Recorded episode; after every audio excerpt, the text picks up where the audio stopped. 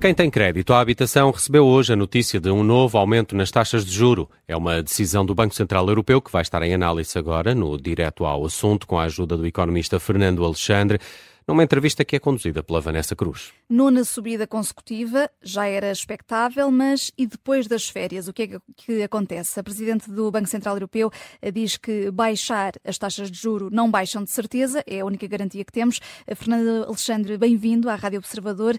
Eh, conseguiu, apesar daquilo que acabei de dizer, identificar no discurso de Christine Lagarde alguma pista, ainda que subtil, de que esta foi a última subida das taxas de juro, ou temos sinais cada vez mais evidentes de que o Conselho de Governadores do BCE está cada vez mais dividido? Eh, olá, boa tarde. Eh, esta questão de decifrar os, os discursos dos governadores dos bancos centrais é, é, muito antiga, eh, mas nós temos que olhar para os dados, não é? que é aquilo que o Banco Central faz.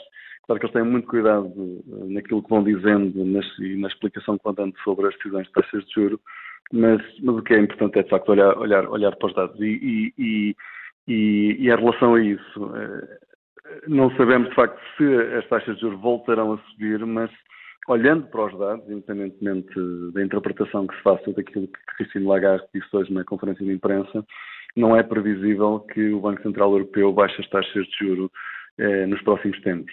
E não é previsível porque eh, as, as, as, previsões de inflação ainda estão bastante acima e continuarão acima em 2024, de acordo com a informação que o BCE tem neste momento daquilo que é o objetivo do BCE, enquanto estiverem acima do objetivo, eh, não devemos antecipar descidas das taxas de juros.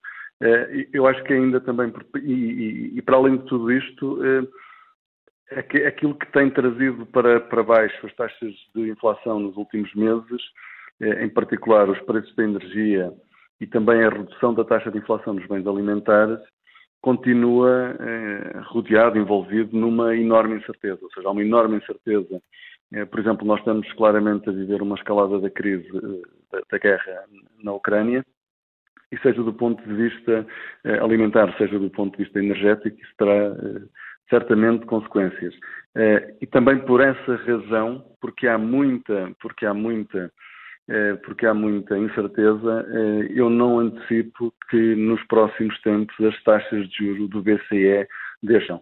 Eh, é possível que no discurso de Cristina Lagarde se identifique, ou seja, claramente ela foi menos, enquanto que na reunião anterior ela foi bastante clara que íamos ter um aumento em julho, em relação a setembro, ela não é agora tão clara, não, não é agora tão, tão clara, peço desculpa, Uhum.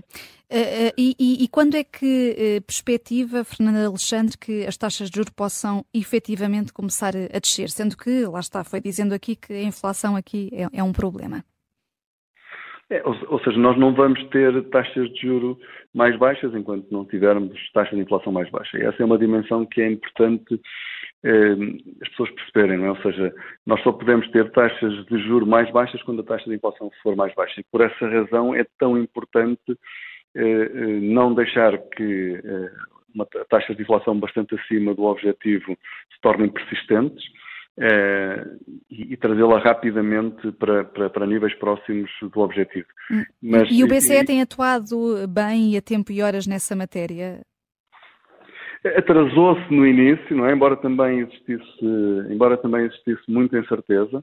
É verdade que se, que se atrasou, que se atrasou no início. Eh, o, a Reserva Federal Americana foi bem mais rápida a reagir eh, e está a colher os frutos dessa, dessa antecipação, mas também o processo de decisão na zona euro. Primeiro, a inflação chegou mais tarde, eh, chegou mais tarde à, à zona euro, mais tarde que nos Estados Unidos, e o processo de decisão é mais complexo. Eh, isso é uma dificuldade acrescida que os decisores do Banco Central Europeu têm. Eh, aliás, é uma das dificuldades que existe neste momento na área do euro, é que a taxa de inflação é bastante diferente nos diversos países e é importante que ela convirja rapidamente, porque se permanecer bastante diferente, isso tornará mais difícil, cada vez mais difícil a vida do, do Banco Central Europeu se tiver que manter as taxas de juro em, em níveis elevados ou até se tiver que proceder a, a aumentos, a mais aumentos no futuro, porque eh, para alguns países ela pode, já não, pode não ser necessário aumentar a taxa de juro e pode ser para outros. E por isso aquela questão que é uma questão antiga, que durante muito tempo, antiga, que nasceu no fundo logo com, com o euro, que há uma política única para países que são bastante diferentes, eh, é uma questão que, de facto, nos últimos anos eh, não foi, não foi um problema para, para o processo de decisão do BCE, mas neste momento, ou nos tempos próximos, pode, pode voltar a ser. E por isso, sim, o processo de decisão é diferente, o BCE respondeu mais tarde, é, mas eu penso que é, o que se coloca daqui para a frente, acho que essa, acho que essa é uma dimensão importante, é que as condições que levaram às taxas de inflação baixas eh, no período anterior a este ressurgimento da taxa de inflação não se verificam neste momento. Ou seja, nós neste momento temos um conjunto de mudanças estruturais na economia global na economia europeia que gerarão pressão para, para, para o aumento dos preços eh, e por isso não será de esperar que a taxa de inflação eh, venha para os valores próximos do zero ou bastante abaixo de dois eh, ou convija rapidamente para os dois, a menos que tenhamos uma recessão muito séria, e esperamos que isso não aconteça, mas do ponto de vista estrutural, com as mudanças que nós temos, eh, em particular os grandes volumes de investimento que estão a ser realizados e que vão ser realizados nos próximos anos, eh, ligados aos fundos europeus, mas também a toda a estratégia de soberania tecnológica da, da, da Comissão Europeia, investimentos na defesa, investimentos na energia, vai gerar pressão sobre os custos. Eh, esta questão da desglobalização ou de, de, daquilo que a Comissão Europeia chama o de-risking, que tem a ver com essas dimensões de soberania tecnológica, também vai ter custos, ou seja, vai sair mais caro, eh, vai ser mais caro produzir determinados produtos e por isso necessariamente isso vai refletir-se no aumento dos preços. E com isto o que é que eu quero dizer? Quero dizer que não é de esperar que tenhamos taxas de inflação eh, baixas ou muito baixas, ou claramente abaixo do, do, objetivo do Banco Central Europeu num horizonte muito curto, e isso também quer dizer para as taxas de juros, como eu dizia há pouco, se não tivermos taxas de inflação de facto mais, uhum. mais baixas ou não tão baixas como já tivemos, também não vamos ter taxas de juros tão baixas como já tivemos eh, num, num, horizonte eh, que não será assim tão curto. Ou seja, é de esperar que eh, eu antecipo, lá está, e assumindo que não há nenhuma recessão grave, que isso é o pior dos cenários, e aí sim, a inflação desce, mas eh, por razões com, ou seja, com, ainda com mais dor para as pessoas, eh, nós teremos taxas de inflação mais elevadas e teremos taxas de juros mais elevadas durante algum tempo. Hum. E eh, na sequência daquilo que estava a dizer há pouco, Fernando Alexandre, eh, da, das decisões de política monetária e dos problemas que, que, que, podem trazer quando são decisões para todos os países, tendo em conta as diferenças que, que vão eh, existindo, uhum. compreende as críticas que foram feitas recentemente por Marcelo Rebelo de Sousa, António Costa, também o líder da oposição, Luís Montenegro, à política monetária do BCE? Já critiquei, já tive a oportunidade de criticar essas, essas uh, afirmações uh, da última vez, na última decisão, e também o ano passado, quando, quando começaram os primeiros aumentos das taxas de juros, porque, de facto, o BCE está a fazer o seu trabalho. Tem um mandato que é político, ou seja, que é definido pelo Parlamento Europeu, e está a fazer aquilo que acaba por ser melhor para a sociedade. E, por isso, as, as declarações dos governantes eh, dos tesouros políticos, eh, podem até, eh, eu considero até que há algum oportunismo aqui, mas há sobretudo, independentemente dessa avaliação mais política, há aqui claramente um efeito negativo na eficácia da política do Banco Central Europeu e por isso há um prejuízo para aquilo que, que o Banco Central Europeu está a fazer. Porque, de facto, a Vanessa começou por falar do discurso de Christine Lagarde e a verdade é que aquilo que os bancos centrais dizem é muito importante. Tem efeito nos mercados e muitas vezes é possível se o Banco Central for credível, conseguir uhum. atuar, reduzir a inflação, pela palavra, sem ter que aumentar as taxas de juros. Mas quando os políticos têm este tipo de intervenções e minam a credibilidade do BCE, isso pode obrigar os bancos centrais a aumentar ainda mais as taxas de juros do que eles teriam que aumentar. E por isso é um efeito que, no fundo, o que os políticos estão a fazer, independentemente da avaliação política, é da avaliação do social ou não, oportunismo político e tudo isso, é prejudicar aquele que é o trabalho do BCE e é prejudicar a sociedade no médio e longo prazo. É, essa, essa, isso, está, está, está, é daquelas dimensões em que a ciência económica deu claramente um contributo para a sociedade, que é qual foi o desenho do melhor banco, do Banco Central que melhor eh, ou que mais com, com menos sacrifício consegue controlar a taxa de inflação e assim reduzir o custo de vida das pessoas. Uhum. Uh, e Fernanda de Alexandre, uh, uh, pelas suas contas, até porque provavelmente temos muitos ouvintes que, que, têm crédito à habitação e, sobretudo, olhando aqui para, para a classe média, a classe média irá conseguir acomodar mais esta subida, a nona subida da taxa de juro consecutiva? Os dados do, do INE da semana passada, do crédito à habitação, mostravam que neste momento a presta, para a prestação média a componente de juros já é mais alta que a componente de capital. Ou seja, para percebermos o que é que eu estou a dizer, eh, se nós olhássemos para esta situação há, há, um ano e meio há dois anos, eh, a componente de juros era praticamente insignificante, mesmo para os novos empréstimos. Eh, ou seja, era, era, era, era uma componente muito reduzida. Ou seja, basicamente as pessoas quando estavam a pagar a prestação estavam a pagar capital, estavam a bater ao empréstimo. Eh, este aumento aumenta imensa a prestação, ou seja, eh, eh, é um esforço financeiro significativo para, para muitas famílias, que vai, ou seja, que, que no fundo faz parte deste processo de inflação, ou seja, o que é que isso vai fazer? Vai reduzir, por um lado, para, as, para, para, para, os, para, para, para aqueles que quereriam adquirir casa, fazer um, fazer um investimento numa habitação adial, e aqueles que já têm vão ficar com menos rendimento para gastar noutros bens e serviços, ou seja, vão ter que reduzir o consumo para poderem pagar esta prestação mais elevada. E, e, e isto faz parte do tal processo de inflação, ou seja, é uma parte da dor que é imposta no processo, no processo de, de inflação. Em relação, e por isso isto é inevitável. É inevitável, basta olhar para os números e toda a gente que tem crédito à habitação há cerca de um milhão, eh, um pouco mais, de créditos à habitação, eh, o que não quer dizer que seja um milhão de famílias, porque há várias famílias que têm mais do que um crédito, mas, ou seja, há uma parte significativa da população que é afetada que é afetada por esta, por, esta, por esta subida, mas também é importante dizer que isto é muito desigual, ou seja, o crédito médio é cerca de 60 mil euros, é, é cerca de 60 mil euros. A maior parte das prestações são prestações relativamente baixas. É, as prestações mais altas, dos empréstimos mais elevados e, e para os quais ainda falta um período longo de pagamento, ou seja, aqueles que foram contraídos há menos tempo, são uma parte relativamente pequena, apesar de tudo, do crédito total à habitação. Ou seja, se pensarmos qual é, é o efeito que isto pode ter em termos macroeconómicos, eu não antecipo que seja um efeito muito significativo. É, e estamos a falar, em muitos casos, de famílias que de facto também têm rendimentos bastante elevados, o que quer dizer que elas vão reduzir o consumo, mas não vão entrar em insolvência, digamos assim. Não vai fazer é, tanta moça, sim. Ou seja, faz moça, mas não, não, vai, não vai implicar insolvência da família, não vai implicar uhum. um crédito mal parado.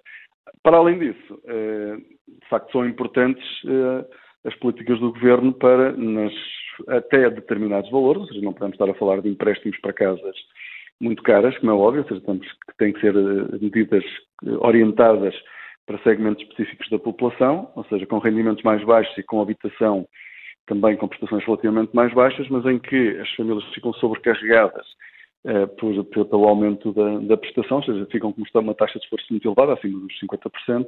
Uhum. De facto, tem que, eu defendo, tem que haver aqui algum apoio para as famílias. Aliás, o Ministro das Finanças anunciou precisamente isso esta semana. Eh, e hoje, em Conselho de Ministros, uh, também foi tema abordado e a Ministra uhum. Mariana Vieira da Silva uh, repetiu o que disse Fernandina, que o Governo está a preparar uma, uma resposta para, para esse, lidar com este novo aumento dos juros. o que é que o Governo deve fazer em concreto, na sua opinião, Fernando Alexandre? É, só podemos ter este tipo de medidas, não é? Ou seja, eu, eu, nós tivemos uh, um longo período, ou seja, depois está ligado com o problema da habitação, não é? Ou seja, é num período, isto acontece num período em que nós temos uma grande pressão sobre a habitação, temos uma grande pressão sobre a habitação porque a população portuguesa está a aumentar de uma forma muito significativa. É, é importante dizer isso. Eu acho que às vezes o discurso sobre o problema da habitação em Portugal não, não as variáveis todas, ou seja, nós temos um problema de habitação porque temos falta de oferta face à procura e tivemos, de facto, uma, um fraco aumento da, da oferta durante muito tempo e neste momento temos um enorme aumento da procura. Ou seja, se nós olharmos para a população portuguesa, ela aumentou cerca de 40 mil pessoas por ano nos últimos quatro anos.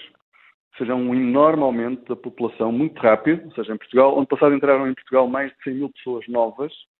Eh, o aumento da população foi cerca de 90 mil é, é, de, de, imigrantes, não é? ou seja, depois como há um saldo natural negativo de cerca de 40 mil, é, o aumento é pouco mais de 40 mil, mas isto é uma pressão muito grande porque são pessoas que chegam e têm que viver em algum sítio. E por isso, nós temos este problema da habitação, temos este, temos este problema da habitação e no momento em que é preciso resolvê-lo, uma das formas de aceder à habitação, que é através, sobretudo para os jovens, e que vai ter sempre esse efeito, que é o aumento das taxas de juros que torna mais difícil esse acesso, nós temos aqui um, ou seja, fica mais difícil de resolver o problema. Por exemplo, se pensarmos que uma empresa de construção, para dar resposta a este problema, vai ter que contrair um crédito 3, 4 milhões de euros para construir um prédio para a classe média, que depois vai vender à classe média, que vai contrair créditos eh, para poder comprar esses apartamentos, neste momento há empresas que podem estar a pensar duas vezes neste tipo de investimento, porque com este aumento das taxas de juros nós não, não sabemos se as famílias depois vão ter acesso ao crédito, vão ter capacidade de pagar o crédito, e desse ponto de vista eu acho que as políticas públicas têm que olhar para isto. Têm que olhar para isto, o que é que eu quero dizer com isto? Têm que garantir de alguma forma que eh, se temos que aumentar a oferta de habitação, tem que haver condições para o aumento da oferta de habitação. Isto é, tem que haver algum seguro, alguma forma que proteja o construtor, porque senão o construtor nem sequer vai avançar com a construção. E se não avançar uhum. com a uhum. construção, não há habitações. E nós, de facto, ficámos aqui com um vazio em Portugal nos últimos 10, 15 anos, porque nós olhamos para o problema da habitação. Há 10 anos não havia nenhum problema de habitação em Portugal, havia um problema de excesso de casas. Uhum. Isso foi uma mudança muito rápida e, e no, na área da habitação, quando há uma mudança, a oferta é muito lenta a responder, porque é preciso empresas para construírem prédios. Além do processo burocrático de licenciamento e tudo isso. Mas é preciso o projeto de arquitetura, é preciso essas, essas, coisas, e por isso demora até conseguir. Mas depois há um aspecto final que é, para construir prédios para a classe média, isto é sempre com crédito. Ora, neste contexto de aumento das taxas de juro, é muito mais difícil resolver o problema por essa via. E Obviamente, o problema da habitação em Portugal não se vai resolver com a habitação pública, aliás. O Estado em Portugal não consegue resolver a maior parte dos problemas, quanto mais resolver problemas enormes como o da habitação e, que, eh, e no qual não tem experiência.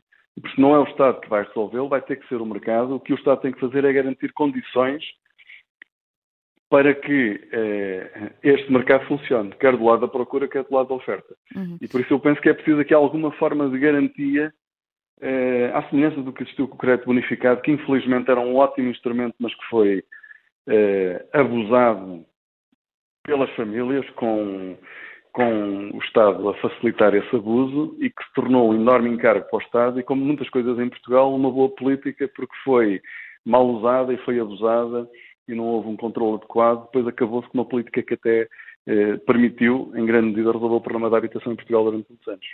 A crise da habitação, eh, de facto, é um dos eh, problemas mais prementes nesta altura em Portugal e para as famílias portuguesas. Eu, oh, Vanessa, eu não Diga chamava a crise da habitação, é o problema o da problema. habitação. Uhum. Uma crise é quando nós temos os preços a cair, isso é que é uma crise. É quando ninguém quer habitar as casas.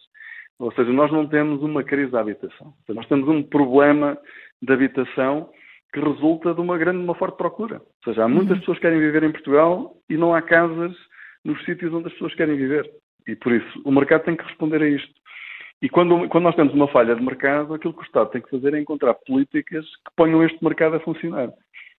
É. e este, é este é que eu acho que não tem sido, não tem havido capacidade de responder a isto. E aquilo que eu estava a dizer é que neste contexto, aumento das taxas de juros, fica mais difícil resolver o problema, se não há dúvidas.